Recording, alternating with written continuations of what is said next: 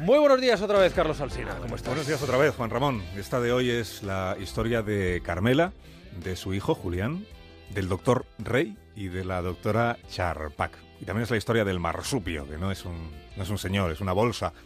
Alabados sean los canguros. Carmela está embarazada.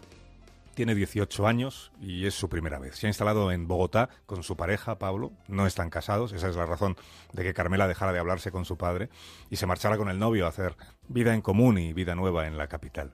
Hoy cumple seis meses y medio de embarazo. Y hoy es el primer día en que siente molestias de verdad. Una hora después le está diciendo a Pablo, no son molestias, son contracciones. Creo que voy a dar a luz. No puede ser, le dice él, si faltan más de dos meses. Y ella solo le responde, créeme, está siendo. El bebé nació en el hospital.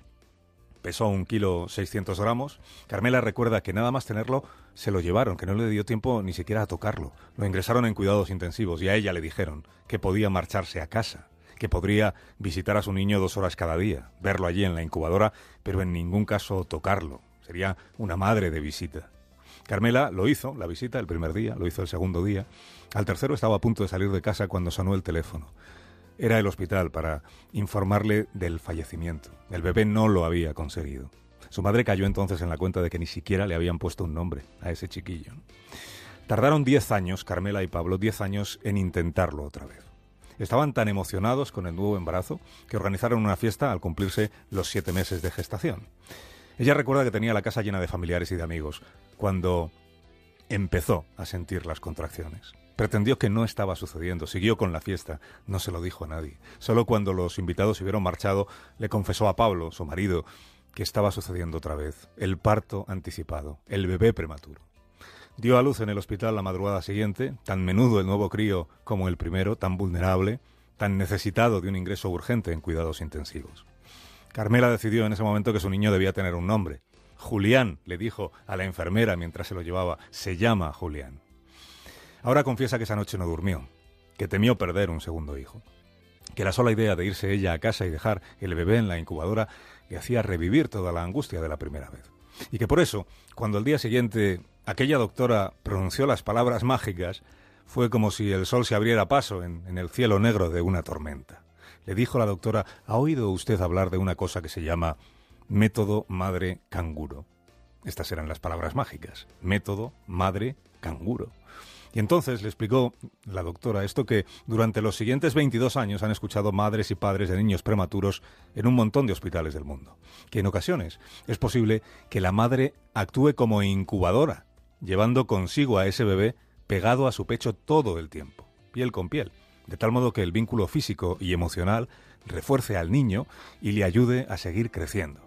La doctora le enseñó cómo pegar el bebé a su cuerpo, cómo sostenerlo atado con una sábana, cómo, cómo desplazarse con él, amamantarlo, cómo dormir sin separarse de él ni un momento, como si fuera una cría de canguro, le dijo la doctora, y como si tú fueras la madre que lo va viendo crecer dentro de su bolsa.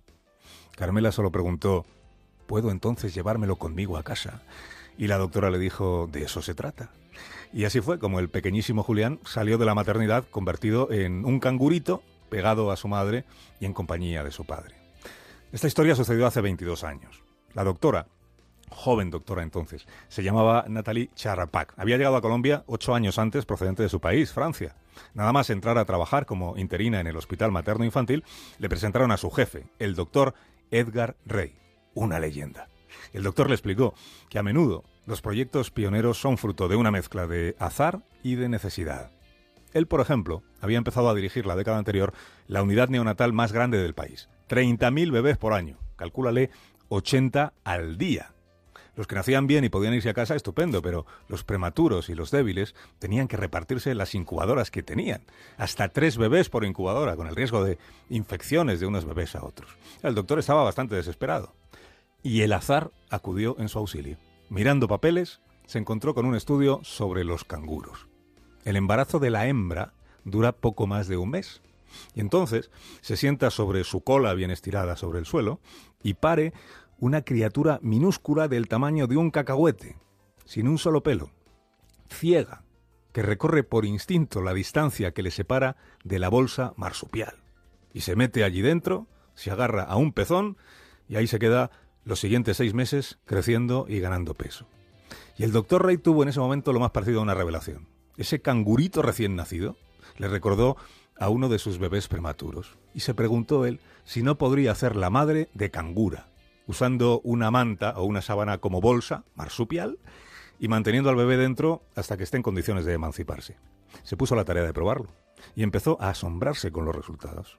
Los bebés sobrevivían más, las madres sufrían menos y las incubadoras dejaban de estar saturadas.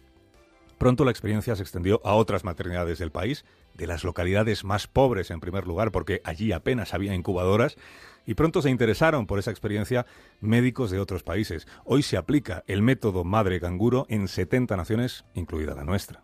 La doctora Charrapac acabó tomando el testigo del mítico doctor Rey cuando éste hubo de jubilarse. Y allí sigue. El pasado noviembre, Charpak presentó los resultados de un estudio que ha realizado. Había puesto anuncios en la radio y la televisión para localizar a las familias que tomaron parte en la experiencia marsupial hace 20 años. ¿Para qué? Pues para examinar si los efectos positivos que se advirtieron en el primer año de vida de estos críos, que presentaban un desarrollo cognitivo y emocional superior a los que habían sido tratados en incubadora, si esos efectos persisten cuando los niños ya son adultos.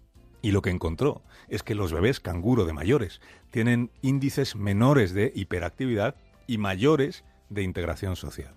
Y también que el vínculo familiar es mucho más fuerte, tanto con las madres como con los padres en aquellos casos en que el padre quiso ejercer también el de marsupio. Uno de aquellos niños, hoy adultos, que se sometieron a las pruebas, es Julián Hernández Torres, el hijo de Carmela y de Pablo. Su madre le ha contado la historia miles de veces. Cuando ella temió perderle, como a su hermano al que nunca conoció, cuando apareció allí una doctora que dijo unas palabras mágicas y ella le preguntó, ¿pero entonces puedo llevármelo a casa? Y la doctora le dijo, claro que sí, Carmela, de eso se trata.